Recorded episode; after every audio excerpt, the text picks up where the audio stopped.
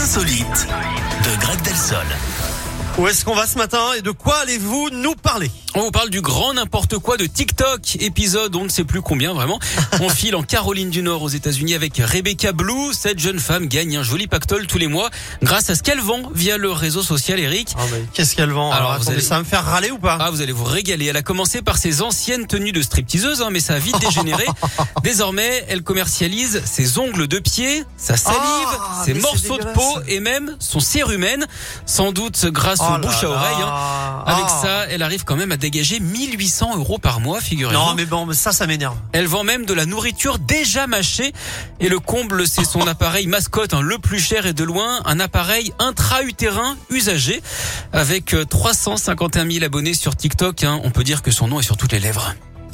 Je suis au bout de ma vie. Bon, merci beaucoup euh, Je Greg. vous en prie, Eric. Euh, on se retrouve à 11h, à tout à l'heure. La tout à suite, l'heure. c'est Lazara avec Vous euh, évidemment... trois ongles de pied de côté, s'il vous plaît. Arrêtez, c'est dégueulasse. Lazara avec évidemment, c'est celle qui nous représentera lors du prochain concours de l'Eurovision au mois de mai. Et c'est ce tube-là, hein, évidemment, qu'on- qui nous représentera. Et puis Imagine Dragon Symphony, tout ça juste après.